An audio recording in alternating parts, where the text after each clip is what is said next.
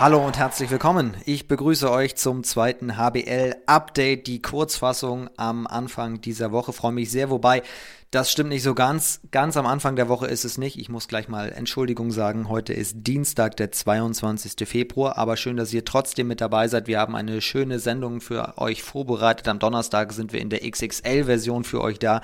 Hat einen ganz einfachen Grund, warum wir diese Woche am Dienstag da sind.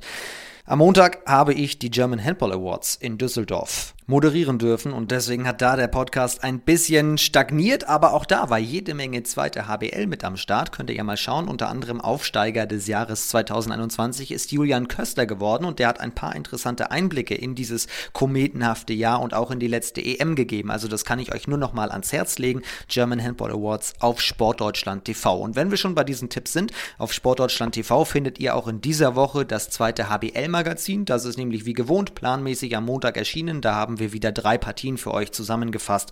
Das Ganze auch auf Sportdeutschland TV, optional auch bei Sky Go und auf dem YouTube-Kanal der Liquimoli HBL zu finden. So viel erst einmal bis hierhin. Ihr könnt euch heute auf eine neue Rubrik zum Thema New Media freuen. Wir sprechen gleich mit dem Pressesprecher des ASV Hamm-Westfalen über das Kommunikationskonzept des ASV, wie er sich auf den verschiedenen Kanälen positioniert und weiterentwickelt. Da gibt es nämlich spannende News. Dazu gleich mehr. Jetzt werden wir erst einmal sportlich.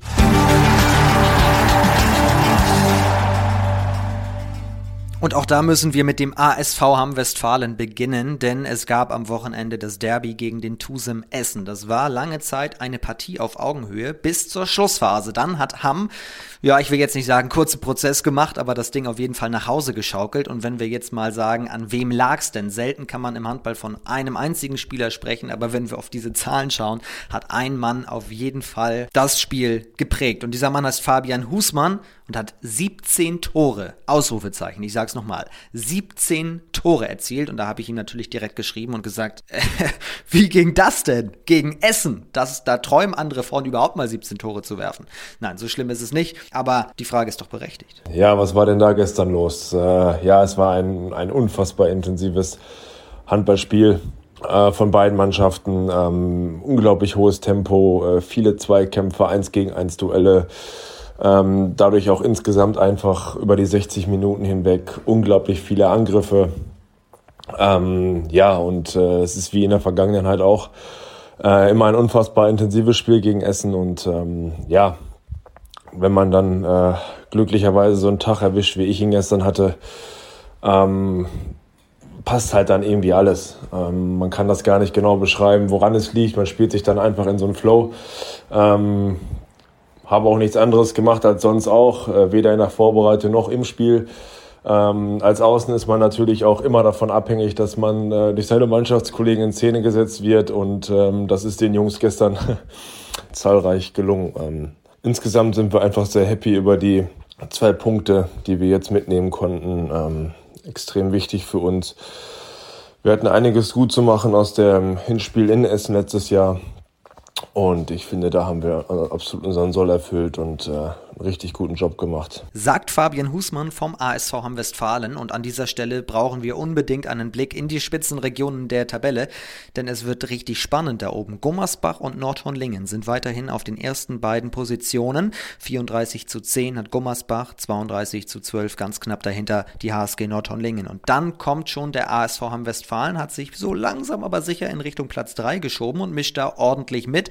Ist aktuell fünf Zähler hinter Nordhorn, hat aber auch zwei Spiele weniger weniger. Also wenn sie die noch gewinnen, diese Nachholspiele, dann können die anderen da oben aber ganz schön ins Schwitzen kommen. Und dazu brauchen wir jetzt unbedingt einen Blick auf die kommenden Aufgaben. Am Mittwoch geht's nach Aue und dann am kommenden Sonntag das absolute Topspiel am Sonntag um 17 Uhr die HSG Nordhornlingen gegen den ASV Hamm-Westfalen live auf Sportdeutschland TV. Das könnte ein sehr, sehr interessantes Handballspiel werden. Wir gehen tabellarisch in eine ganz andere Region, nämlich ans Tabellenende, aber wir bleiben geografisch gesehen an derselben Ecke wie haben. Wir gehen nach Dormagen. Der TSV Bayer Dormagen, der lebt noch, ist ja von einigen fast schon totgesprochen worden. Wir haben neulich hier erst drüber gesprochen, wie schwierig die Phase dort eigentlich ist. Aber zum Auftakt dieses Wochenendes gab es ein dickes Ausrufezeichen, nämlich einen Auswärtssieg bei der SG BBM Bietigheim. Das muss man erstmal so schaffen. Und auf dem Instagram-Kanal der Wiesel, da hat der Kapitän Patrick Hüter den Sieg eingeordnet und den Fans Hoffnung gemacht im Abstiegskampf. Hallo liebe Fans vom TSV Bayer Dormagen. Puh, also 60 Minuten, harter Kampf. Am Ende äh, echt ein verdienter Sieg. Ähm, eine super, super, super Leistung der Mannschaft. Und ich glaube auch ein Zeichen dafür, dass wir noch leben, dass wir alles geben, äh, dafür, dass wir die Klasse halten. Und ja, wir starten natürlich nicht so gut in das Spiel, ähm, aber zeigen dann eine super, super Mentalität, kommen dann wieder zurück und ähm, ja, ich würde mal sagen, so ab der 10., 12. Minute, ja, Kampf, Kampf bis zum Ende, wirklich vorne wie auch hinten mit einer starken Torwartleistung auch. Und ja, am Ende sind die Punkte verdient. Wir nehmen die mit und äh, wir bauen jetzt drauf auf. Das also die Situation bei Dormagen. Jetzt gehen wir auf die andere Seite, nämlich zum Gegner Bietigheim. Man hatte das Gefühl, gerade so wieder in die Spur gekommen nach einer schwierigen Hinrunde unter dem neuen Trainer Iga Romero. Der war ja hier auch schon im Podcast zu Gast und hat die Situation dort beschrieben. Und jetzt aber diese überraschende Niederlage, über die sie sich auch sehr geärgert haben, wie Christian Schäfer, der ja die personifizierte Torgarantie bei Bietigheim ist, kurz in der Analyse erzählt. Ja, wir hatten uns natürlich vorgenommen, das Spiel zu Hause gegen Dormagen zu gewinnen und das war auch ganz klar unser Ziel. Allerdings sind wir trotz dessen, dass wir gut ins Spiel gekommen sind und am Anfang 4-0 führen, nicht in der Lage gewesen, deutlicher wegzuziehen, weil wir zu viele Chancen liegen lassen. Das zieht sich dann irgendwo durch das ganze Spiel. Nachdem wir dann in der zweiten Halbzeit deutlich hinten waren, haben wir uns nochmal super rangekämpft und auch noch die Möglichkeit, dann ein bis zwei Punkte mitzunehmen. Das haben wir leider nicht geschafft und Deswegen müssen wir jetzt leider mit der Niederlage leben. Aber man darf natürlich auch nicht vergessen, dass äh, das Dormagen eine Mannschaft ist, die letztes Jahr im oberen Drittel der zweiten Liga mitgespielt hat, dass es in der zweiten Liga eben grundsätzlich keine einfachen Spiele gibt und ähm, deswegen denke ich, darf man die Niederlage insgesamt jetzt auch nicht so hoch hängen. Ja, und trotzdem, ich habe es eben gesagt, Bietigheim ist gut reingekommen in diese Rückrunde. Bietigheim hat gegen äh, Dessau deutlich gewonnen, Anfang Februar, dann auch in Eisenach das Spiel für sich entschieden. Klar, Christian hat es gesagt, es gibt keine einfachen Spiele. Trotzdem, wie bewertet er denn allgemein diese Situation gerade, diese Saison in Bietigheim? Ja, ich bin immer noch der Meinung, dass wir in der Spur sind. Also wir haben immerhin noch fünf der letzten sieben Spiele gewonnen. Natürlich sind die beiden Heimniederlagen gegen Ferndorf und Dormagen unglücklich. Aber nichtsdestotrotz äh, merkt man bei uns, dass wir deutlich besser spielen, dass unsere Abläufe deutlich besser funktionieren. Und deswegen hoffe ich schon, dass wir eher nach oben schauen können. In den restlichen verbleibenden Spielen sind ja noch einige. Und ähm, ja, deswegen passt es, glaube ich, insgesamt schon und wir müssen uns da jetzt keine Sorgen machen, weil wir mal ein Spiel verloren haben. Ich glaube, dass wir insgesamt, wie ich vorhin schon gesagt habe, auf einem guten Weg sind, dass wir immer besser in die Abläufe reinkommen und dass wir einfach äh, die Mannschaft so weiterentwickeln müssen, beziehungsweise uns als Mannschaft so weiterentwickeln müssen, äh, dass wir weiterhin da gute Ergebnisse erzielen. Und da bin ich sehr positiv gestimmt. Von dem her mache ich mir um das Thema keine Sorgen. Wir haben genügend Spieler, die auf dem Spielfeld eine gewisse Ausstrahlung haben und äh, die auch ihre Leistungen bringen. Und von dem her, glaube ich, passt das ganz gut. Sagt Christian Schäfer von der SG BBM Bietigheim. Zum Glück ist ja englische Woche, kann also schon wieder weitergehen. Bietigheim spielt Mittwoch in Emstetten und dann am Wochenende zu Hause gegen den HC Empor Rostock. Auch zwei Spiele, die man gewinnen, aber auch natürlich verlieren kann. Dann gehen wir zu einem anderen, ja, soll ich Sorgenkind sagen? Ich weiß es nicht. Bundesliga-Absteiger gewesen. HSC 2000 Coburg. Meilenweit davon entfernt, was der Verein eigentlich kann, auch vom Kader her. Und sie wissen selber so richtig gar nicht, was da eigentlich los ist. Auch ähnlich wie in Bietigheim hatte man gerade den Eindruck, jetzt läuft das Ganze. Gut reingekommen jetzt in dieses Jahr 22 und dann am Wochenende die Niederlage gegen den HCM Porostock. Also auch eine Warnung an dieser Stelle logischerweise für Bietigheim. 26 zu 28 verliert Coburg. Warum, hat mir Max Preller gesagt. Ja, ich denke, wir ähm, haben das Spiel über lange Zeit im Griff, führen ja auch äh, über, über 50 Minuten lang. Und ähm, ja, dann schleichen sich bei uns leider äh, zu wichtige Fehler ein, technische Fehler, ähm, die auch direkt ins leere Tor münden. Wir kriegen in der Abwehr gegen das 7 gegen 6 mit Kreis, drei Kreislern, was ja schon ähm, ja, etwas sehr Spezielles ist, was man nicht so oft sieht, ähm, haben wir phasenweise im Griff, aber dann leider Ähm, gegen den Schluss äh, machen sie uns damit halt wirklich kaputt. Ähm, über das Kreisläuferspiel kriegen wahnsinnig viele Abschlüsse über den Kreis. Und ähm, so haben wir es dann nicht geschafft zu verhindern, dass Rostock das Spiel drehen kann. Und ja, da, da müssen wir uns leider auch an die eigene Nase fassen und das analysieren. Aber gleichzeitig fängt unser, äh, ist unser nächstes Spiel schon am Mittwoch gegen Dormagen. Von daher ähm, ja, gilt jetzt quasi heute am Sonntag ähm, etwas traurig zu sein, vielleicht enttäuscht zu sein, zu analysieren und morgen dann müssen wir uns wieder auf Dormagen konzentrieren und versuchen, eine Reaktion zu zeigen. Wir müssen das schon nochmal ansetzen. Also man man bekommt es nicht so richtig auf die Kette, was in Coburg eigentlich los ist. Denn Coburg kriegt sein Spiel einfach nicht auf die Platte.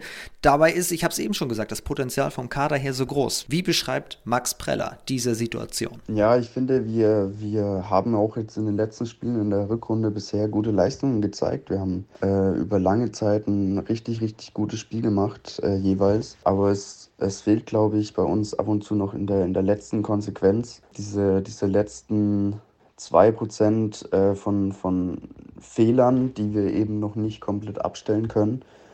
Und ähm, da müssen wir einfach aktuell weiter akribisch dran arbeiten und ja auch gerade akzeptieren, dass wir eben damit unten drin stehen und ähm, wahnsinnig viel über Kampf kommen müssen, um irgendwie wieder in die Spur zu finden. Und das natürlich ähm, nicht unser Anspruch, dass wir, dass wir jetzt so weit äh, unten stehen.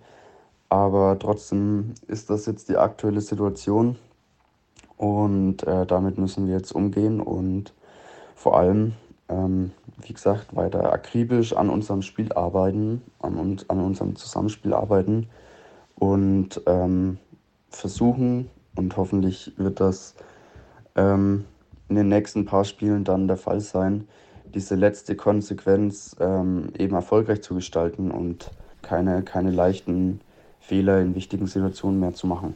Aber um jetzt auch mal äh, positiv zu werden, mit Max und Coburg passt das fantastisch. Max hat jetzt seinen Vertrag jüngst verlängert und zwar um zwei Jahre. Daher die Frage, warum passt das eigentlich? Ja, ich denke einfach, ich, ich komme ich komm von hier, von aus der Gegend. Also ich bin aufgewachsen 20 Minuten weg von Coburg ähm, und somit hat man quasi so einen äh, Top-Verein in der zweiten Liga. Ähm, direkt vor der Haustür, wo man professionell Handball spielen kann mit super Rahmenbedingungen. Ähm, und das ist natürlich, natürlich für mich auch schon sehr schön. Ich habe hier meine ganzen Freunde und Kumpels aus der Kindheit, mit denen ich jederzeit was machen kann.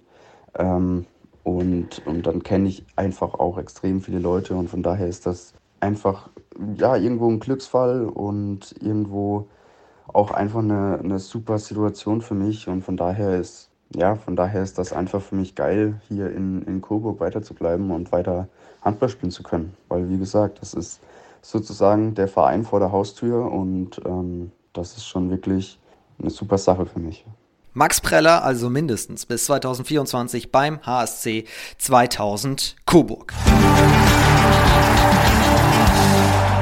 Was ist sonst noch passiert in dieser zweiten Liga? Wir müssen gute Besserung wünschen an einen Gast, der vor ein paar Wochen erst hier war, Robin Breitenfeld. Der hat sich verletzt beim Spiel von Coburg gegen Rostock. Dem wünschen wir natürlich gute Besserung. Und das ist nicht einfach irgendeine Verletzung, sondern ein äh, Außenmeniskus und Kreuzbandriss im rechten Knie. Heißt, für Robin Breitenfeld ist diese Saison gelaufen. Das sind Nachrichten, die wollen wir eigentlich gar nicht vermelden. Einen Wechsel gibt es auch noch. Dominik Mappes geht von Hüttenberg nach Gummersbach im Sommer. Ein bisschen überraschend, oder? Was sagt ihr? Schreibt uns gerne auf den Kanälen der Liquimoli HBL, der zweiten HBL oder gerne auch direkt an mich an Formtastisch, Instagram, Facebook, TikTok, überall erreichbar. So, und jetzt äh, verlassen wir die Handballplatte und kommen zum Interview der Woche. Ich habe es eben angekündigt zu Beginn dieser Folge. Es gibt eine neue Rubrik. Wir haben immer schon wieder gesagt, wir wollen auch die Persönlichkeiten rund um die zweite HBL vorstellen und da gehören natürlich auch die Leute in der Kommunikation dazu.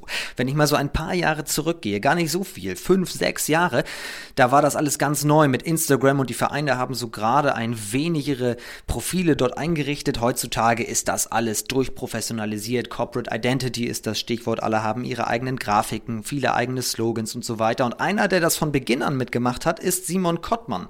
Das ist der Pressemann und auch der Kommunikationschef vom ASV Hamm Westfalen. Und der ASV hat letzte Woche am Dienstag eine sehr interessante Pressemitteilung herausgegeben. Auf der Geschäftsstelle wurde nämlich eine Tabelle entworfen und auch tatsächlich ausgefüllt mit den Zahlen und Daten, mit den Followerzahlen der einzelnen Profile der zweiten HBL. Warum hat Hamm das gemacht? Was wollen Sie mit diesen Zahlen? Was bringen diese Zahlen und was ist vor allem interessant an diesen Zahlen?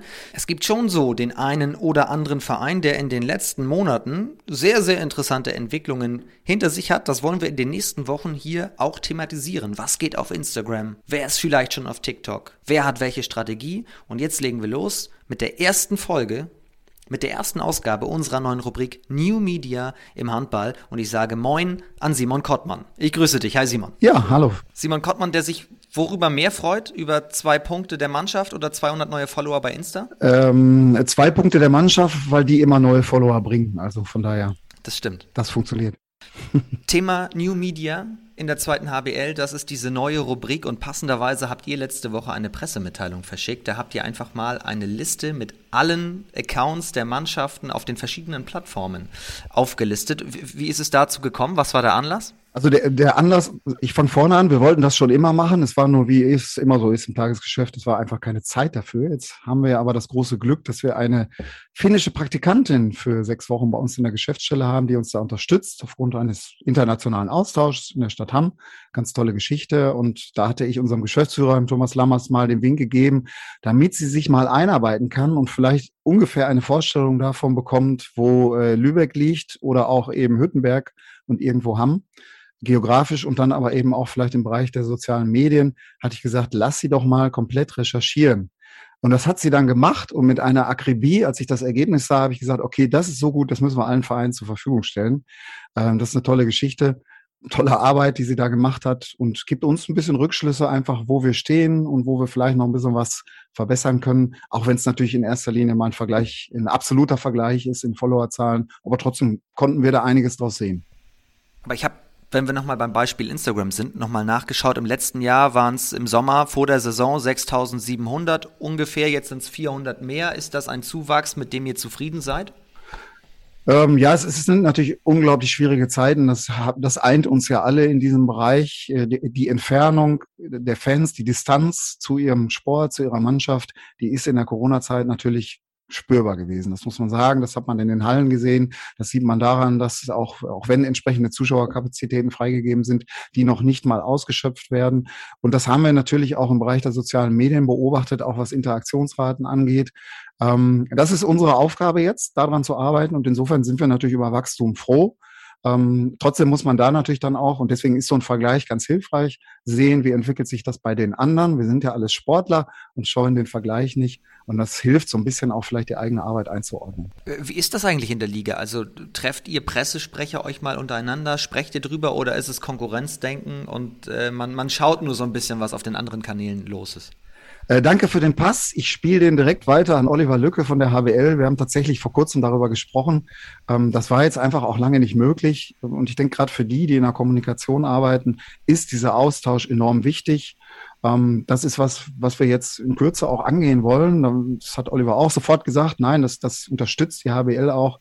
Also diesen Austausch brauchen wir. Und ich glaube, der ist auf dieser Ebene auch äh, eher und besser möglich als vielleicht auf der rein sportlichen Ebene, wo der Konkurrenzgedanke vielleicht doch noch etwas größer ist. Ich denke, wir sitzen ja alle irgendwo hier zusammen in, in dem Boot Handball-Bundesliga, um beim für dich norddeutschen geläufigen Bild vielleicht zu bleiben. Also da, der ist wichtig und das brauchen wir. Und ich sage auch so ein Transfer, also ich nehme mal dieses Beispiel, ähm, wir haben jetzt ähm, in, der, in der Hinrunde angefangen, die Auszeiten im, mit Tonangel zu übertragen.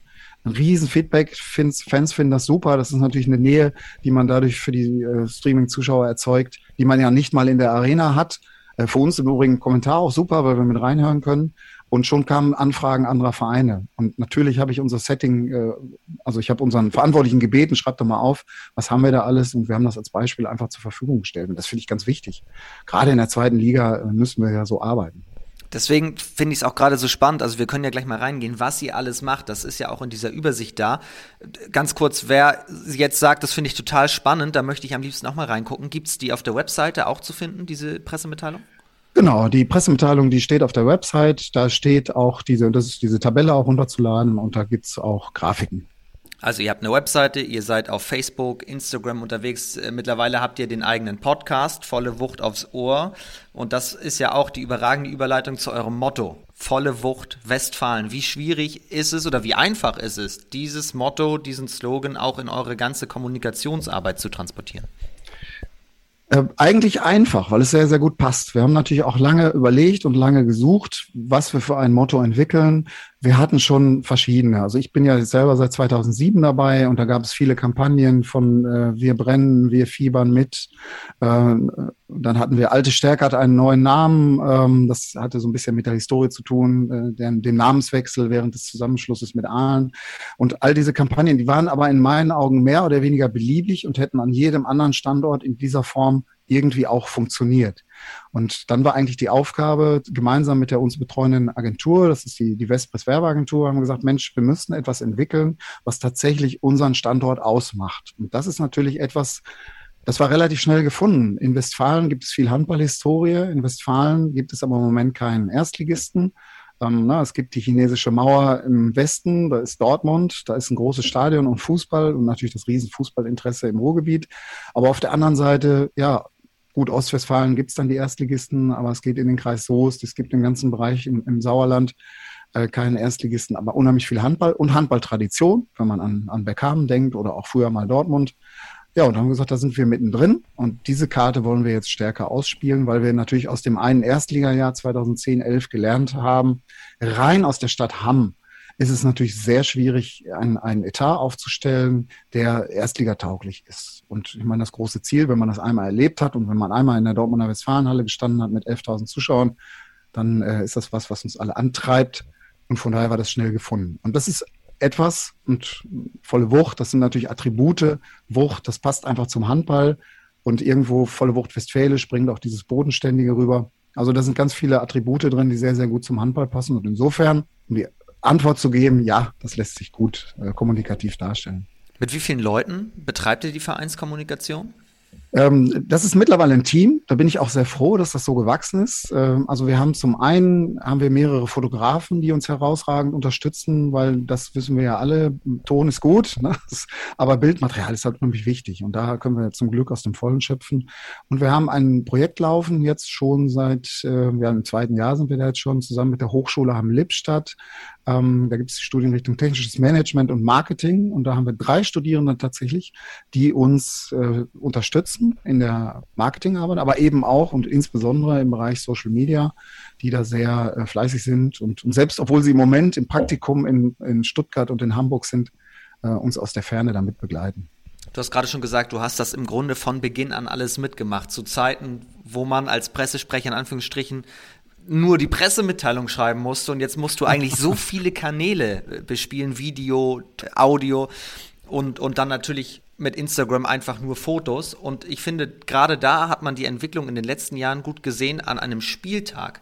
Die einen posten nur ein, zwei Fotos und andere fangen an, ihre Stories im Minutentakt während eines Spiels zu bespielen. Wie läuft eure Spieltagsbegleitung? Äh, also die fängt ja schon im Grunde intensiv zwei Tage vorher an. Äh, grundsätzlich ist es so, dass wir jeden Montagabend ein, ein Meeting machen mit unserem Social Media Team und dann ganz konkret die Woche durchplanen mit allen Postings. Das ist natürlich während während der Saison äh, fällt einem das quasi in den Schoß. Da ist es nicht so schwierig. Da haben wir meist dann auch wirklich drei Beiträge am Tag. Wir versuchen das natürlich auch einzugrenzen, dass es nicht noch mehr wird.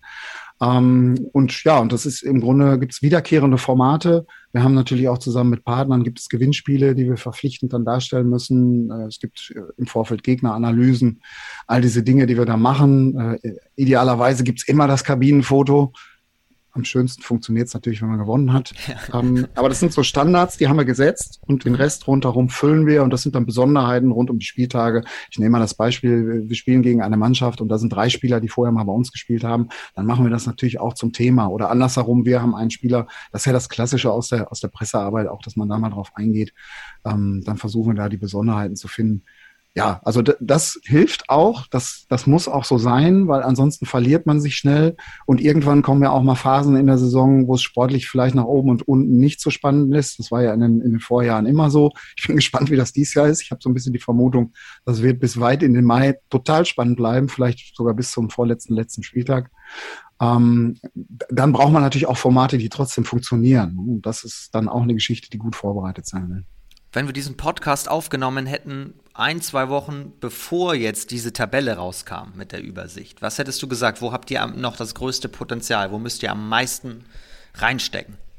Mm, ja, äh, das größte Potenzial haben wir natürlich bei den Kanälen, die wir noch gar nicht nutzen. Also dann nehme ich mal gleich TikTok. Ähm, da haben wir uns bewusst bisher noch nicht dafür entschieden, das zu starten. Wir haben das natürlich im Blick und wir wissen auch bei den Wachstumsraten, die man da haben kann. Und das zeigen ja auch die Beispiele derjenigen, die das schon nutzen ähm, dass man da rein muss, äh, über kurz oder lang. Gummersbach ist da, Aue, Großwallstadt hat schon mehrere ja. tausend verloren. Ja, und auch die, und die HBL auch. Hm, stimmt. Ähm, das ist aber so, grundsätzlich ist es für uns wichtig, wir, wir, wir starten etwas, wenn wir wirklich ein Konzept stehen haben. Und dann wollen wir es auch durchziehen, dass wir sowas auch immer, wenn wir jetzt zu einer Saison starten, bis zum Ende der Saison äh, aufrechterhalten. Wir haben also letzte Saison damit begonnen, LinkedIn äh, zu nutzen für uns, ganz bewusst auf komplett andere Art und Weise als die anderen Kanäle. Das sind ganz andere Nachrichten, die da laufen. Da, da finden sich zum Beispiel keine Ergebnisse, sondern da geht es eigentlich immer um das, was wir mit den Partnern machen. Was passiert im Wirtschaftlichen? Gibt es neue Partner, äh, soziale Aktionen? Diese Dinge kommen da und das wird sehr honoriert. Das sehen wir an den Reichweiten, die wir da erzeugen und auch die Wachstumsrate, die wir da haben. Also das funktioniert sehr, sehr gut. Ähm, ja, also ich denke mal, natürlich haben wir auch bei Instagram noch Luft, das haben wir gemerkt. Das haben wir insbesondere jetzt auch durch die Erhebung gesehen, dass wir da noch ein bisschen mehr tun können. Aber ja, grundsätzlich wissen wir, wo wir noch äh, Luft haben und wir arbeiten dran. Erzähl mal ganz kurz, also LinkedIn, für alle die, die es nicht unbedingt kennen, das ist ja ein, ein berufliches Netzwerk, sage ich mal. Du hast die, die Partnerzusammenarbeit schon angesprochen. Ich gehe jetzt gerade hier mal rein in die Tabelle und schau. Wie bemesst ihr dort die Reichweiten? Ist es auch über, über Follower oder Reichweite pro Post? Ähm, ja, also wir sehen, genau, wir sehen das natürlich bei den Postings zum Teil, dass die äh, deutlich, deutlich stärker sind als das, was wir an Followern haben. Das wir schon mal ein Indiz dafür, dass Genau, ne? und wenn wir dann Postings haben, die, die, in die in die vierstelligen Zahlen gehen, dann ist das schon mal ein gutes Indiz dafür, dass das äh, auf Interesse stößt. Und am Ende ist natürlich da gar nicht so sehr die absolute Zahl entscheidend, sondern vielmehr die Qualität, die dahinter steckt. Und das sind gerade auf LinkedIn vielleicht in, in meinen Augen mehr als auf Xing mehr Entscheider, die da unterwegs sind, mehr Geschäftsführer, ähm, mehr Leute, die aber selber da unterwegs sind und auch Dinge ähm, kommentieren und weitertragen. Und das, da, sind, da sind natürlich diese Kontakte unglaublich wertvoll. Und damit sind wir ja eigentlich schon beim Punkt. Warum machen Vereine Social Media? Natürlich, um die Verein, äh, die, die, die Fans abzuholen, die Fans zu unterhalten, aber auch die Fans jetzt, wenn die Hallen wieder komplett voll sein dürfen, wieder in die Hallen zu bekommen. Dafür brauchst du ein gutes, gutes Wachstum, guten Content. Aber am Ende des Tages geht es ja für so einen Verein auch um, um Partner zu finden, um Partner zu vermarkten, oder? Ja, ganz genau. Also wir haben ja sowieso völlig verschiedene Kommunikationsziele für uns beim, beim ASV Hamm-Westfalen. Und äh, natürlich ist das, das oberste Ziel für uns, ist die Halle zu füllen. Also sprich, die, die Bindung zu halten, auszubauen oder sie überhaupt erstmal herzustellen zu Fans, gleichzeitig natürlich auch zu Sponsoren.